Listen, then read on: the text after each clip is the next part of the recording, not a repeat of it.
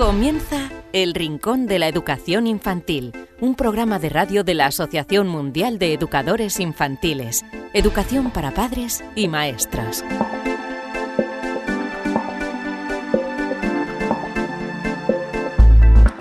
Hola a todos amigos, es un auténtico placer daros nuevamente la bienvenida al Rincón de la Educación Infantil. Sois todos bienvenidos, ya sabéis, y para los nuevos que hoy nos descubren, que se incorporan al programa por primera vez, eh, bueno, repetimos que os ofrecemos educación infantil para padres y maestros. ¿Cómo pensáis que es importante la educación de los más pequeños? No debéis olvidar que el futuro de los diferentes países del mundo son los pequeños de ahora. Es importantísimo darles una buena educación y amueblarles la cabeza con unos buenos valores esto hará que tengamos un mundo mejor. Y nosotros, la Asociación Mundial de Educadores Infantiles, ponemos nuestro granito de arena, en este caso, con el eh, programa de radio. Cada viernes, como siempre hacemos, tenéis nuevo programa. Este que escucháis es el octavo y esperamos estar con vosotros durante mucho tiempo. Esto que os vamos a decir es lo que tenemos para el programa de hoy. La primera parte, como siempre, la entrevista con el experto. En este caso recibimos a Dolores Todolí, que nos hablará de la educación por proyectos. Se trata de una profesional de la educación infantil con muchos años de experiencia. La psicóloga Elvira Sánchez nos acercará a diferentes estudios que se han hecho todos ellos con un denominador común. Tratan de educación infantil. Estudios muy curiosos, no os los perdáis. Y como cada semana tendremos a Marisol Justo, que contestará todas vuestras preguntas, preguntas que nos habéis enviado a rincóninfantil.org. Y en la parte final del programa nos iremos hasta Segovia. Conoceremos una experiencia de aula muy curiosa en la que la luz, los colores y las botellas de plástico son los verdaderos protagonistas, además de los niños, claro está. Y antes de marcharnos, como siempre, un cuento.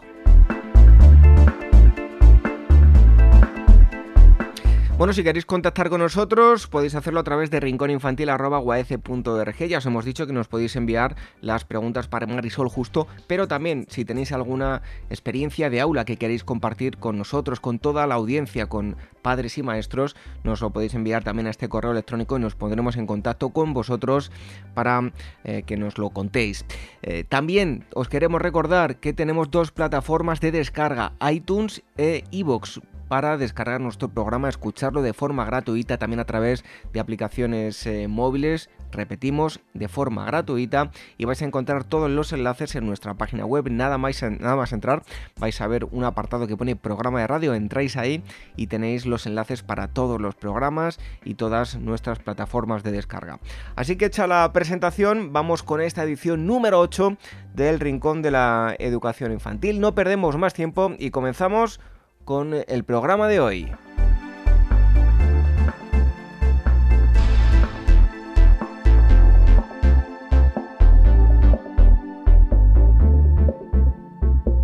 ¿Quieres formar parte de la gran familia de profesionales de la educación infantil del mundo? Solo en Facebook somos ya más de 110.000. Asociate hoy mismo y empieza a disfrutar de gran cantidad de ventajas de las que ya disfrutan maestros como tú. Y cuantos más seamos, más podremos hacer por mejorar la calidad de la educación que reciben los más pequeños. Todos los detalles en la web de la Asociación Mundial de Educadores Infantiles, www.uaece.org. Nuestro Twitter, arroba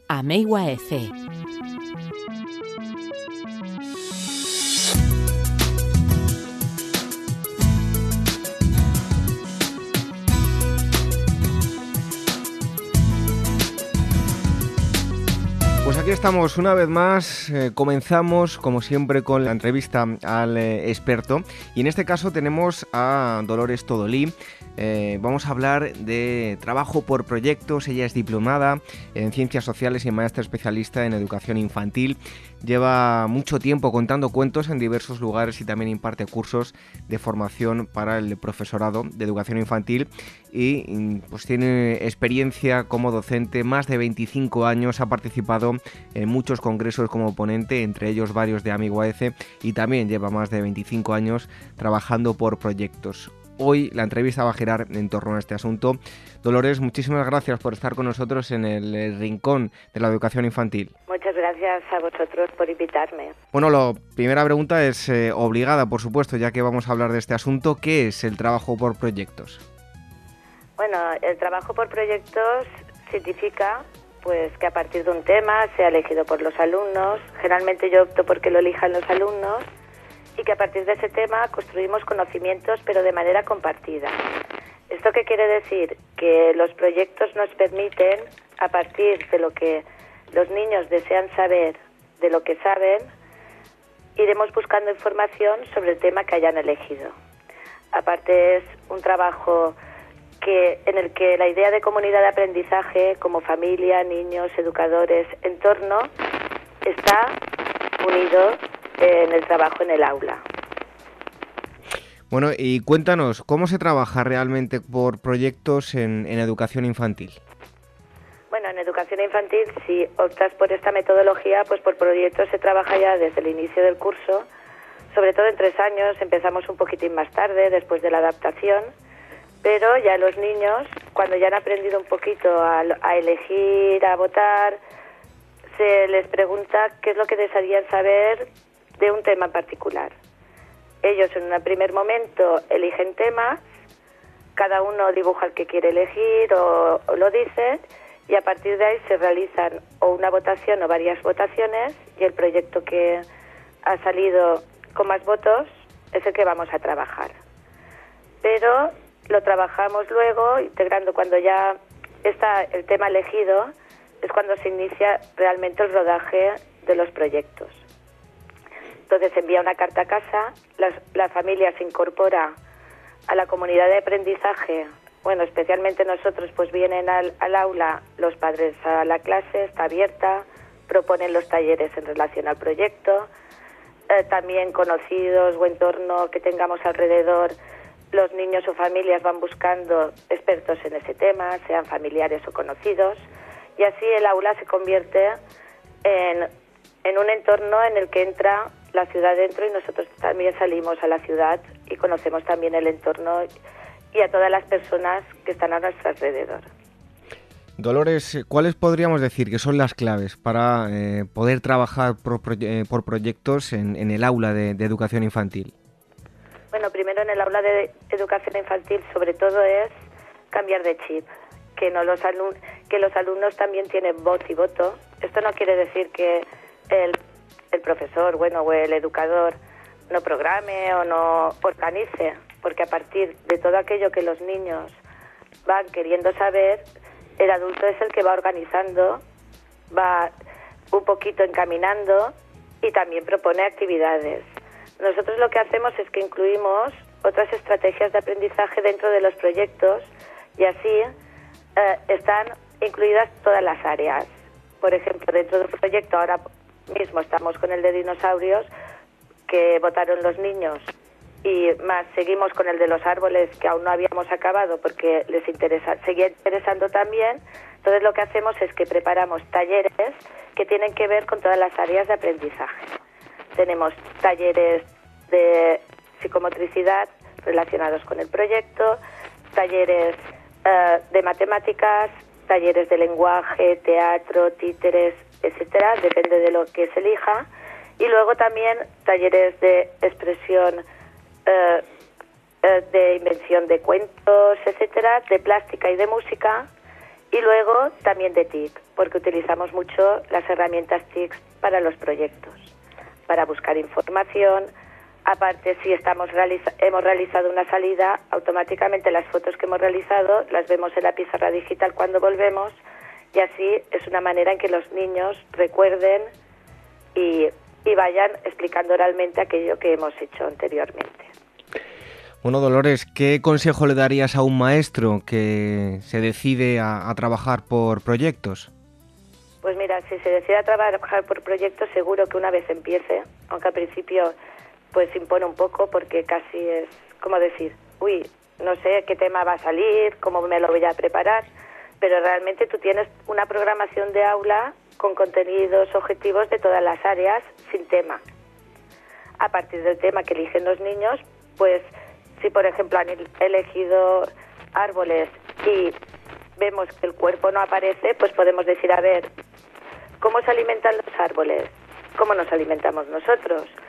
¿Cómo los árboles respiran? ¿Cómo respiramos nosotros? Es decir, que el adulto también puede ir introduciendo estos conceptos a partir de preguntas.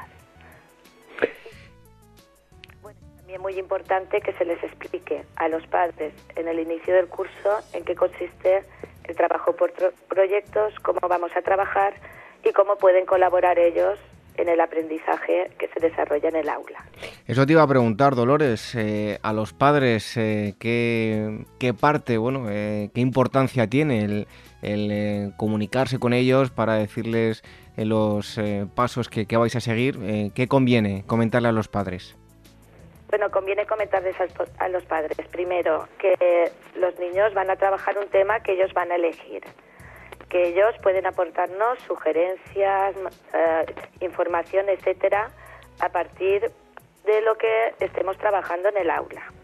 Luego, que el aula está abierta para que ellos puedan entrar en el aula y realizar talleres que o proponen los niños y ellos participan o los mismos padres pueden proponer talleres relacionados con el tema. Todo esto con una organización bastante estricta, entre comillas, por ejemplo, se dicen unas normas de comportamiento de los padres cuando estén en el aula, también con los niños, que los padres no pueden contar nada, entre comillas, de lo que hacen los niños, por ejemplo, si hay algún conflicto, etcétera, que tienen que ser responsables y que después también pueden compartir con los otros padres que hacemos alguna reunión de cómo han participado y cómo han ido los proyectos también tienen que tener en cuenta que no se van a llevar un material muy grande de hojas o trabajos hechos en hojas. Por eso tenemos el blog de aula y del proyecto en el que los padres pueden ver el día a día de lo que hacemos en el aula. Y después también nos comunicamos por correo electrónico y entonces así se pueden organizar los trabajos. Si tienen dudas o preguntas, son tutorías online que también facilitan mucho la relación con los padres. Bueno, antes eh, de, terminar, una última pregunta. Eh, Dolores, ¿se puede trabajar únicamente por proyectos en, el aula? No, bueno, puedes realmente. Nosotros también introducimos otro tipo de proyectos en el aula. Está el proyecto de trabajo, que es el que eligen los niños, y luego hay otros proyectos que no son proyectos de trabajo elegidos por ellos, pero que son anuales, como por ejemplo que estamos realizando ahora que es el proyecto de Soy Yo, en el que los niños van contando su historia personal.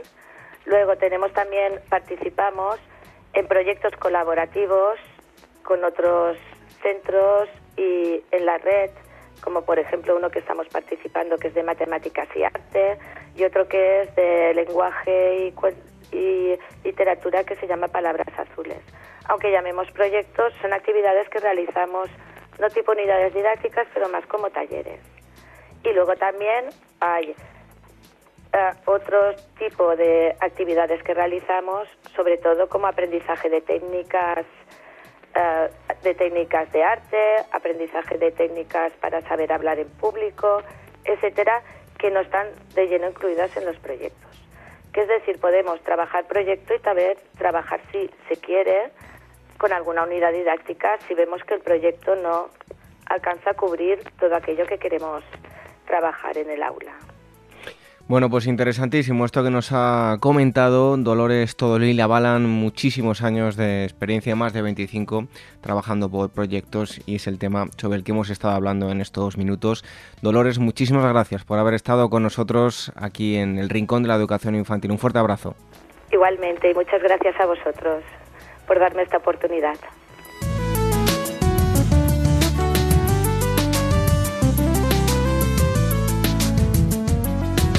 El Rincón de la Educación Infantil, la radio de la Asociación Mundial de Educadores Infantiles.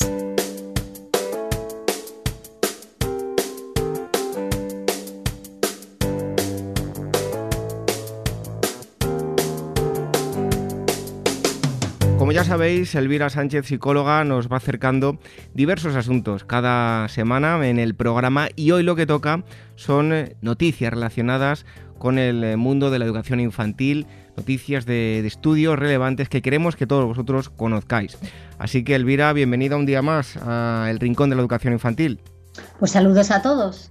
Bueno, pues ¿qué nos traes en, primer lugar relacionado con, pues, con estudios y noticias de la educación infantil? Pues el primero de los estudios que, bueno, que, os traigo hoy eh, pone una vez más de evidencia que para entendernos los unos con los otros no solo es importante qué decimos, sino cómo lo decimos. Bueno, pues cuéntanos qué dice el estudio. Pues según un estudio publicado en la revista Infancy, los niños usan la melodía del habla y la forma del gesto para comprender las intenciones comunicativas de los demás. Las investigadoras del grupo de estudios de prosodia del Departamento de Traducción y Ciencias del Lenguaje de la Universidad Pompeu Fabra, en colaboración con un investigador de la, de la Universidad de Hamburgo de Alemania, han estudiado cuándo y cómo los niños aprenden a interpretar las intenciones de los demás. Más concretamente, los autores del trabajo han planteado si, bueno, se han planteado realmente si a los niños de 12 meses de edad, si estos niños saben interpretar qué intención se esconde detrás de los actos comunicativos de los demás a partir de la información gestual y de la melodía del habla, lo que se conoce como la prosodia. ¿Y cómo han hecho este, este estudio? Pues las autoras del trabajo eh, diseñaron tres juegos diferentes. Cada juego estaba ideado para hacer que el adulto se comunicara con el niño por un motivo diferente. en el primero, los padres tenían que pedir un objeto a sus hijos. En el segundo, tenían que convencer a los pequeños de lo bonito e interesante que era un objeto. Y en el tercero, los padres tenían que hacer saber a sus hijos que el objeto tenía un rasgo eh, distintivo escondido. Y con estos tres juegos se hicieron dos experimentos. En el primer experimento participaron 18 niños de, 12 meses de edad y los padres podían usar las palabras que querían para transmitir sus intenciones comunicativas. Pues por ejemplo, estaba permitido decir dame eso o mira qué bonito es. En cambio, en el segundo experimento, eh, en el que participaron 30 niños también de 12 meses, las palabras que se podían utilizar eran mucho más restringidas y no daban pistas sobre la intención comunicativa. Bueno, y tras estos experimentos que nos cuentas, eh, ¿qué es lo que pasó? Mira, los resultados demostraron que los adultos usaban la melodía del habla y la gestualidad para transmitir cada intención comunicativa y que con tan solo 12 meses los niños ya sabían utilizar exclusivamente esas pistas para entender qué quería decir el adulto. Es decir, aunque con 12 meses los niños apenas saben decir alguna palabra como pa, pa, pa, pa o mamá, mamá, mamá, en este estudio, bueno, este estudio ha demostrado que ya pueden entender las intenciones que se esconden detrás de los actos comunicativos y que para hacerlo se fijan en la melodía del habla de los adultos y en cómo son los gestos que acompañan al habla. Eh, conclusión, para entendernos los unos con los otros no solo es importante qué decimos, sino cómo lo decimos. Bueno, pues los niños eh, obtienen mucha más información de la que nos pensamos cuando nos dirigimos a ellos. ¿Y el otro estudio que nos eh, vas a contar, de qué trata? Mira, ahora nos vamos a Canadá para intentar dar respuesta a la siguiente pregunta. ¿Por qué nos, nos cuesta tanto detectar las mentiras de, nuestros hijos? Pues mira, algo completamente opuesto. Ellos nos sacan información a nosotros y nosotros, bueno, pues de alguna forma nos, cuenta, nos cuesta ver cuándo mienten o no. Cuéntanos eh, de qué trata este estudio. Mira, te cuento, científicos de la Universidad de Canadá aseguran eh, que los adultos confían demasiado en sus niños y que otras personas del entorno de los niños tienen menos dificultad para darse cuenta de cuando el niño miente. Como por ejemplo podrían ser los, eh, sus maestros, ¿no?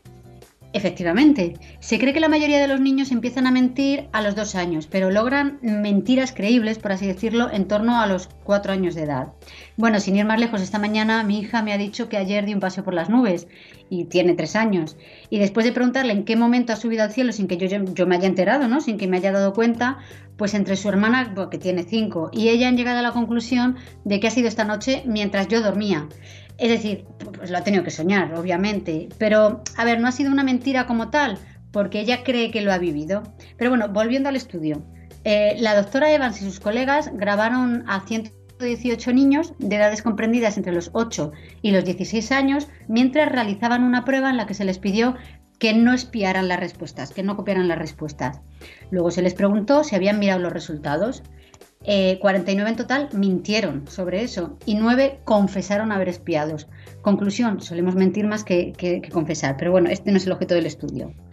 A los padres de los niños se les mostró el vídeo negando haber mirado el test y también se mostró a 79 estudiantes universitarios que no tienen, que no tienen hijos. Y los investigadores encontraron que los padres tenían una menor capacidad de detectar mentiras contadas por sus propios hijos, incluso con las pruebas delante de ellos. Vamos, que los niños se lo dieron a, sus padres, entonces los niños mentían y los padres no se dieron ni cuenta, ¿no? Exacto, entre un 70 y un 76% de los padres confía en su propia capacidad de detectar una mentira.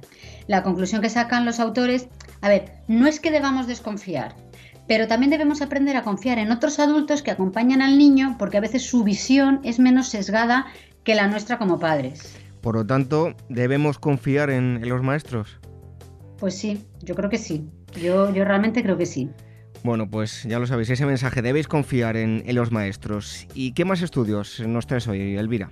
Pues mira, de Canadá nos vamos a su país vecino, a Estados Unidos, donde los investigadores del Hospital Pediátrico de la Universidad de Michigan afirman que usar el teléfono móvil bueno, o celular como chupete electrónico conlleva un gran riesgo para los niños pequeños. Bueno, es común ver cómo los padres les dan los smartphones para calmar a sus hijos pequeños cuando se portan mal o, o para entretenerlos, ¿no? Pues sí, pues además esto, esto no es bueno. Esta, esta acción solo es una manera de barrer bajo la alfombra, por así decirlo, pero que no resuelve el conflicto de fondo, es decir, que no resuelve el motivo por el que se produce la rabieta o el mal comportamiento. Pues cuéntanos, ¿cómo se llevó a cabo el estudio? Mira, el estudio David se hizo con 144 niños sanos de entre 15 eh, y 36 meses de edad de familias de, bajos ingresos.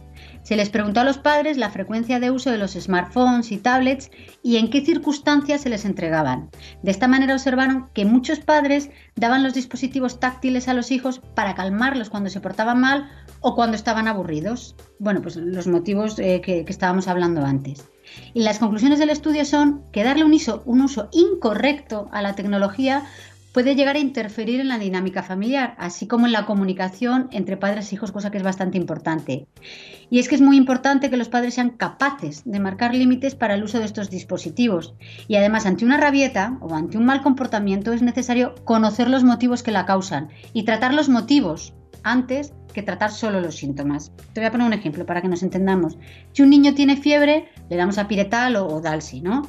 Pero lo que hay que ver, lo que de verdad importa es saber qué ha causado esa fiebre y tratarlo, no solo bajar la fiebre. No sé si me explico. Perfectamente, Elvira. Bueno, entonces, eh, ¿el estudio no podríamos decir que es un poco crítico con el uso de la tecnología? No, bueno, realmente el estudio no, critica el uso de la tecnología en sí misma. Te, hablaba antes del uso incorrecto, ya que la tecnología forma parte de la vida cotidiana, sino que quiere llamar la atención, eh, y por eso lo he traído, sobre el hecho de que los padres deberían estar, eh, digamos, involucrados en el proceso de introducción de la misma.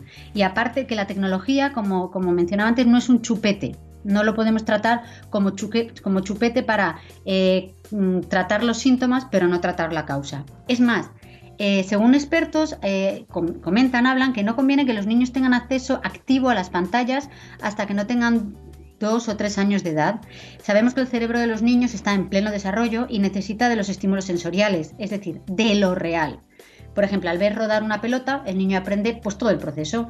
Puede tocarla, eh, puede lanzarla, pues cerca, lejos, fuerte, rápida, ya sabes. Eh, la vive, lo vive, lo vive, sus sentidos lo viven, los cinco sentidos. En cambio, si la ve en una pantalla, solo ve algo bidimensional y realmente no elabora el pensamiento simbólico.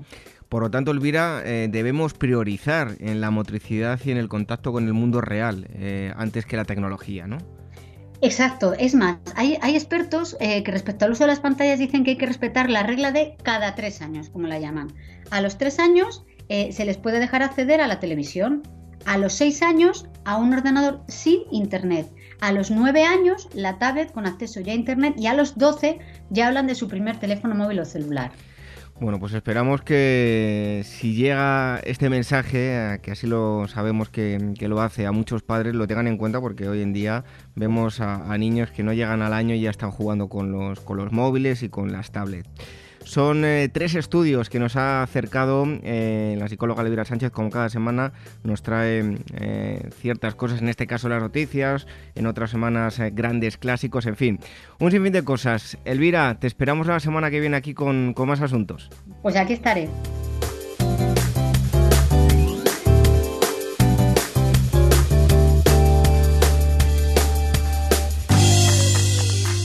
¿Quieres formar parte de la gran familia de profesionales de la educación infantil del mundo? Solo en Facebook somos ya más de 110.000. Asociate hoy mismo y empieza a disfrutar de gran cantidad de ventajas de las que ya disfrutan maestros como tú. Y cuantos más seamos, más podremos hacer por mejorar la calidad de la educación que reciben los más pequeños. Todos los detalles en la web de la Asociación Mundial de Educadores Infantiles www.uaece.org. El Rincón de la Educación Infantil, la radio de la Asociación Mundial de Educadores Infantiles.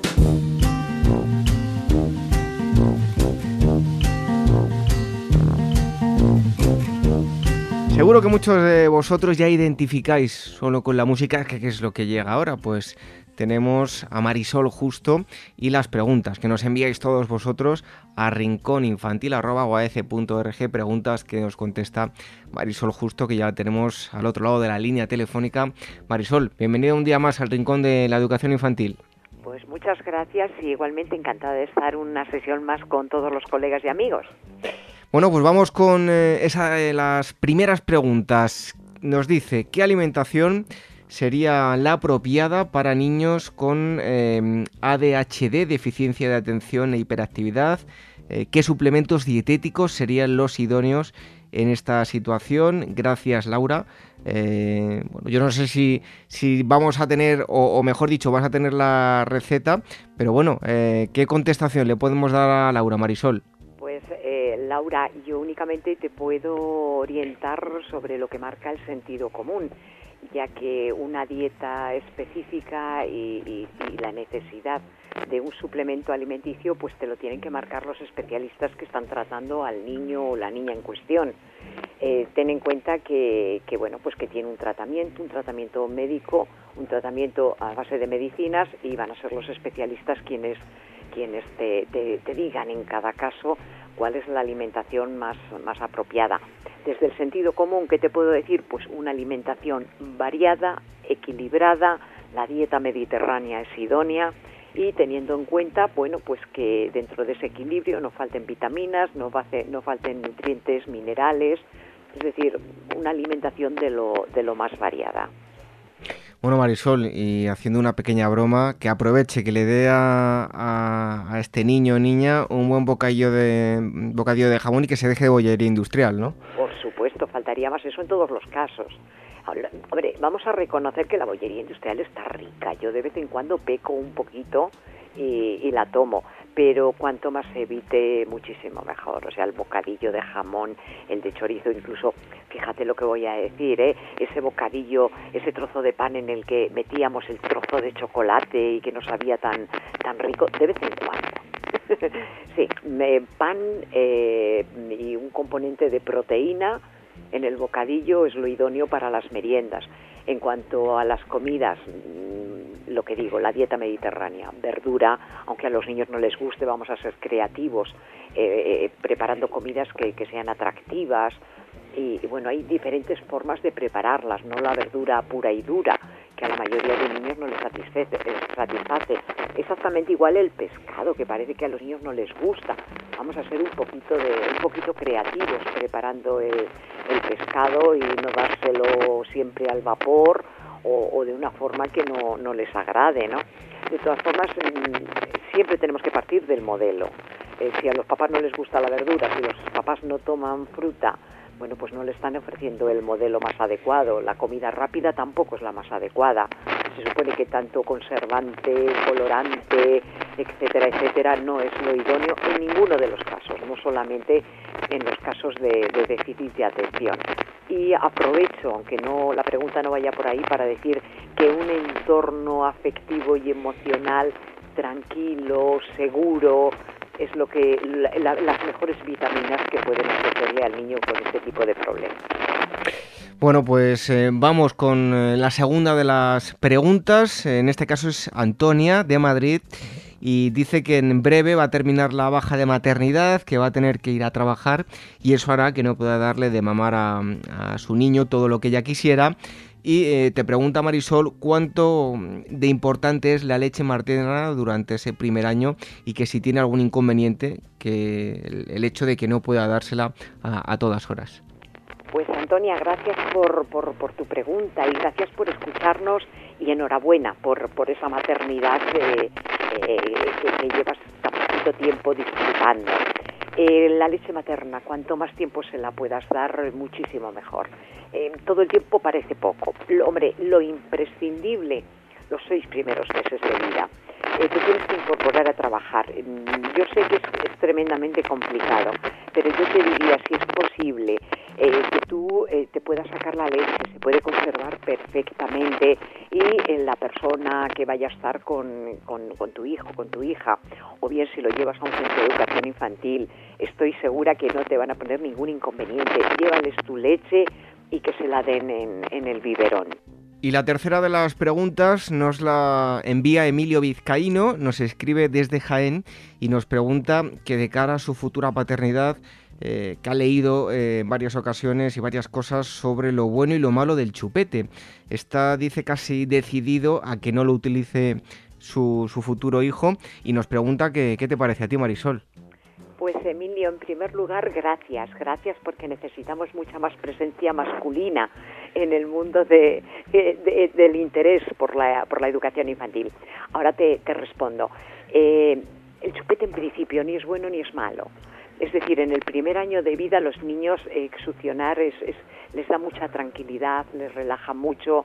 Eh, cuando los niños y los adultos succionamos o chupamos, eh, segregamos más saliva. Y la saliva tiene una serie de componentes que estimulan la producción eh, de, ciertas sustancias químicas en el cerebro que ofrecen bienestar. Eh, partiendo de eso, es importante que los niños succionen, que los niños chupen en ese primer año de vida. ¿Qué es lo que ocurre? Que si tú no le das chupete, es posible que el niño empiece a chuparse el dedo. Claro, el chupete puede llegar a un momento determinado donde sigas una serie de estrategias para que vaya abandonando el chupete cuando el niño ya haya cumplido su añito de vida, incluso un poco más. Eh, sin embargo, el dedo no se lo puedes quitar nunca, lo va a tener ahí. Eh, yo em, normalmente en mi aula de bebés usamos chupetes y los papás usan chupete. Y luego no hay ningún tipo de problema para que em, poco a poco se vaya retirando el chupete. Es decir, en los primeros meses le va a dar mucha tranquilidad cuando se ponga ansiógeno, cuando se ponga nervioso. Después se va a utilizar únicamente para que concilie el sueño. En la mayoría de los casos incluso van a expulsar, el chupete una vez que se quedan dormidos y poco a poco se va reduciendo el uso del chupete. Cuando ya no es conveniente que lo utilicen es cuando ya la dentición es prácticamente completa, porque si están eh, succionando continuamente, están frotando la tetina del chupete contra la dentición, es decir, contra el arco de, los dientes y eso no sería bueno. Pero en el primer año de vida no tiene ningún inconveniente. De todas formas es una elección de los padres. Bueno, pues esas son las tres preguntas que teníamos eh, para hoy. La de Antonia de Madrid, Rebeca Martínez de Argentina. Eh, no, perdona, esa la tenemos para la semana que viene, que la tengo aquí apuntada y que no se nos eh, olvide. Y otra que nos la hacía Laura, mm, no nos dice desde dónde nos, nos escribe. bueno, Marisol, pues muchísimas gracias y te esperamos la semana que viene para seguir contestando preguntas y, y dudas de, de todos los oyentes. Aquí estaré encantada de nuevo.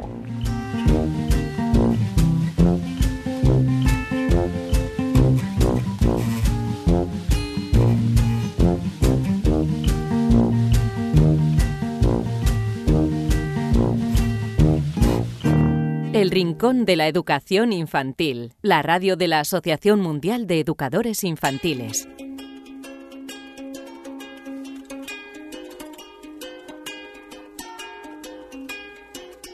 Y en estos minutos vamos a hablar de experiencias de aula.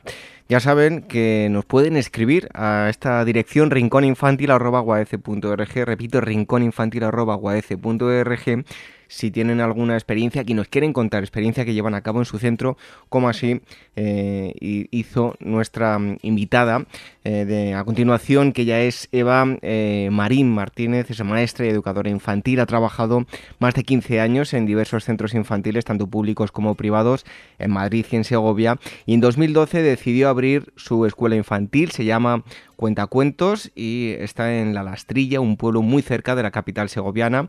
Como digo, nos escribió a rincóninfantil.org para contarnos una de las experiencias que llevan a cabo y está con nosotros porque nos va a hablar de las botellas sensoriales. Eva, muchísimas gracias por estar con nosotros en el Rincón de la Educación Infantil. Hola David, nada, muchas gracias a vosotros. Bueno, pues cuéntanos, ¿qué es la proyección de luz a través de, de botellas de colores? Pues mira, nosotras, eh, bueno, es el resultado de proyectar la luz, eso sí, bombilla LED, que si no, no tiene el mismo a través de las botellas de plástico, también te digo, de Coca-Cola, porque si no, no tienen el mismo efecto, con el papel, mm, con el papel de seda que se tiñe de diferentes colores. A oscuras la verdad es que el impacto es, eh, bastante impresionante. Además, también lo hemos utilizado para teatro de sombras, aunque el efecto es distinto, y el resultado es muy diferente. También se proyecta el color, pero esta vez más suave y resulta muy divertido. Bueno, pues aparentemente muy fácil, pero bueno, hay que eh, idearlo, ¿no? ¿Cómo surge la idea de trabajar con las botellas de colores? Pues mira, la verdad es que la verdad que la idea surgió a partir de una foto que vimos en uno de los congresos que organizó AMEI en noviembre eh, sobre los lenguajes creativos. Durante la ponencia pusieron varias fotos de diferentes actividades y, en una, y una de ellas era concretamente esta. Pero no estaba a oscuras y los colores apenas se llegaban a apreciar. Nosotras fuimos matizando el color, más claro, más oscuro, más oscuro y queríamos que fuera verdaderamente sorprendente para ellos. Bueno, ¿qué objetivos educativos cumple el, trabajar con la proyección de luz a través de, botellas de colores? Pues mira, mm, puedes muchísimos. Nosotras en el proyecto que, que hicimos, pues mira, pusimos eh, descubrir el eh, descubrir a través del juego las diferentes posibilidades que le ofrecen las luces, las sombras y los objetos, experimentar sensaciones nuevas a través de los sentidos como la vista y el oído, aceptar la oscuridad como medio de juego, afianzar las posibilidades motrices ya adquiridas y descubrir otras nuevas a través de las propuestas y un sinfín más.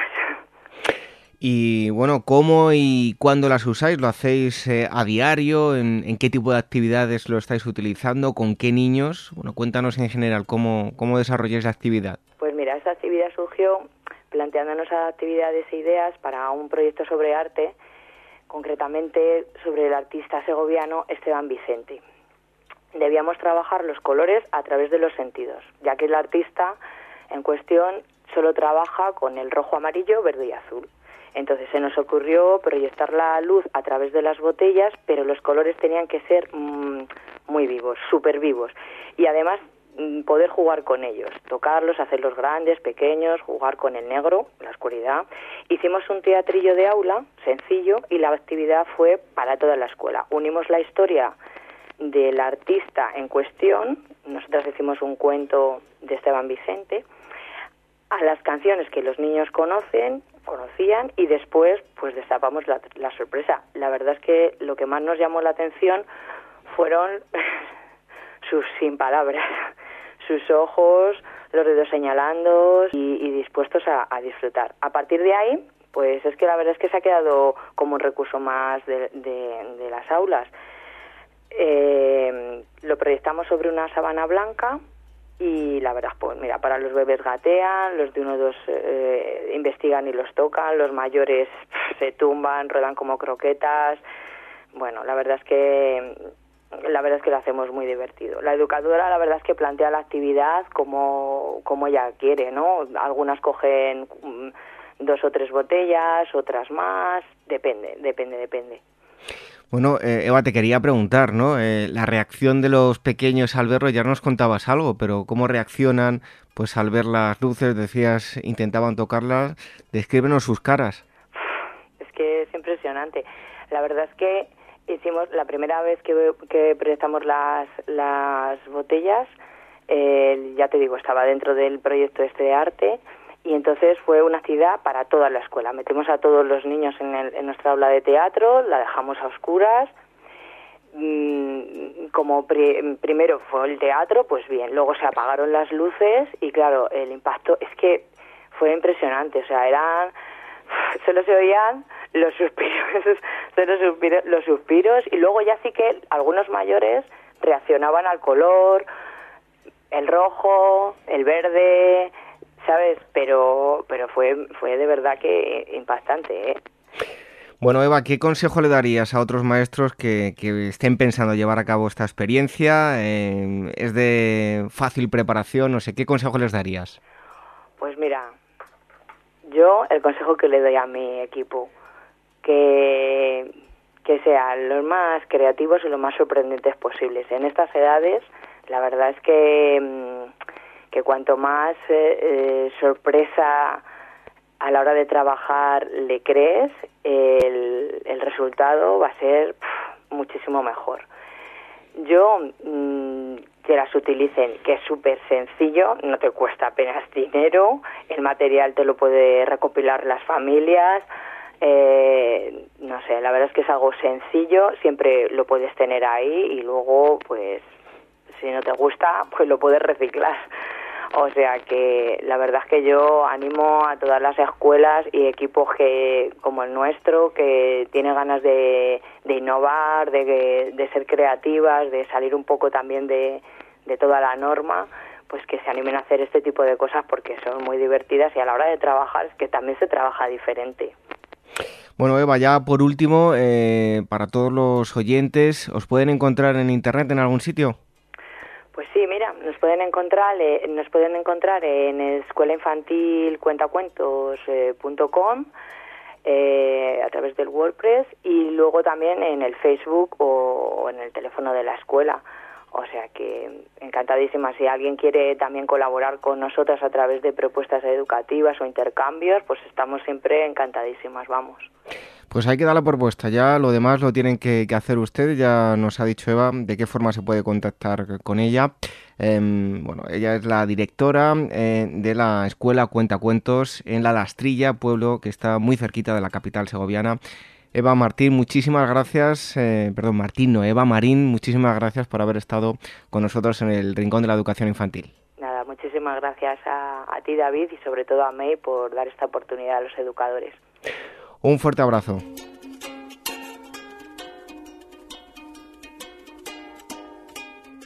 Nuestro Twitter, arroba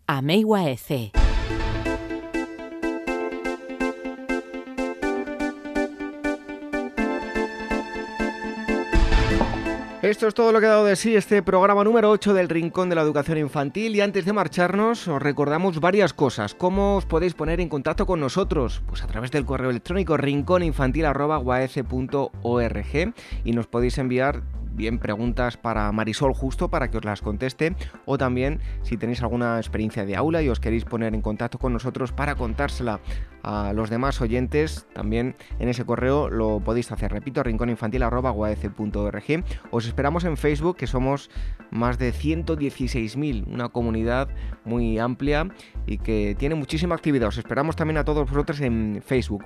Y si entráis en nuestra página web vais a encontrar los enlaces para descargar todos los programas con este ya van 8 a través de iTunes y a través de iVoox totalmente gratuitos, podéis suscribir y escuchar o descargar cuando vosotros eh, queráis, cuando vais al trabajo, cuando vais a hacer deporte, cuando estáis en casa tranquilamente, cuando vosotros deseáis. Esto es radio a la carta.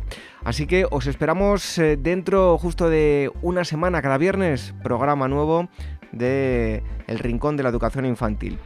Os dejamos antes de marcharnos, eso sí, con un pequeño regalo, con un cuento, una familia grande para un nido pequeño. Hasta la próxima semana, adiós. El Rincón de la Educación Infantil, la radio de la Asociación Mundial de Educadores Infantiles. Una preciosa y fría tarde de otoño, una mamá pajarita y un papá pajarito se disponían a dormir a sus dos pichones bajo sus plumas calentitas cuando todos escucharon a otro pajarito pequeño piando desesperadamente de hambre y de frío. El más listo de los pichoncitos se acurrucó con su mamá mientras le decía ¿Quién es ese que chilla tanto, mamá? Parece que no tiene nido como nosotros. Sí, dijo el papá, se trata de un pajarito que se cayó del nido y está muy debilucho y muerto de frío. Yo lo vi esta tarde cuando os traía vuestra comida. ¿Qué podemos hacer por él? preguntó la mamá a su familia y agregó Le podríamos dar albergue y comida si pudiéramos subirlo hasta aquí. No, mamá, déjalo ahí donde está, dijo el pajarito más listo y fuerte, que si le das comida va a querer comérsela toda, y si lo traes hasta aquí arriba, él va a querer arrimarse a ti para estar más calentito. Entonces, ¿dónde podré ponerme yo? ¿Eh, eh, eh? Sí, mamá, yo quiero que se calle. Así es que baja tú y dale algo de comer, pero no lo traigas aquí, que este nido es muy pequeño y no cabe nadie más. El papá pajarito, que escuchaba estas dos opiniones, de modo muy dulce se dirigió a sus dos hijos y les habló así, de esta forma que voy a contaros. Queridos hijitos, ese pajarito perdió a su padre y tiene hambre. Su nido fue destruido por un señor muy, muy, muy, muy malo, que no se dio cuenta que él había quedado vivo. Aquí vosotros estáis bien alimentados y calentitos. Yo puedo ir a buscar al niño bueno, que es ese amigo que vive en aquella casa, y puedo también hacerle comprender que tome al pajarito suavemente y lo suba hasta nuestro nido. Así lo podremos alimentar y darle calor. Eso mismo pienso yo, dijo la mamá. Entonces, si estáis de acuerdo vosotros dos, que sois los que mandáis, por ser la mamá y el papá, eh, ¿por qué no lo habéis traído ya? dijo el pajarito más listo. Porque yo quería que todos estuviéramos convencidos de la decisión que podríamos tomar. Debemos proteger a esa criatura que tiene frío y que además, si viene hasta aquí con nosotros, ¿No os dais cuenta que vamos a estar más apretaditos y por tanto tendremos mayor calor? dijo el papá. ¿Y habrá comida para los tres? ¿Para mi hermano, para el otro pajarito y para mí? preguntó el más pequeño de los hijitos. Claro que sí, mis tesoros. Habrá comida y calor para todos, y seremos más felices por haber aliviado a una criatura que no tiene a nadie en este mundo. Y diciendo esto, la mamá pajarita, llena de ternura, dio dos besos a sus hijos y otro a su esposo, quien inmediatamente voló hacia la casa de su niño amigo, mientras seguían escuchando los gritos de su futuro huésped, cada vez más débiles. Y cuentan que al día siguiente amanecieron todos los tres pequeños pajaritos y sus padres, muy, muy, muy, muy acurrucaditos en el centro del nido, llenos aún de la cena de la noche anterior y con caras de felicidad. Y cuentan que todavía quedaba espacio en el nido.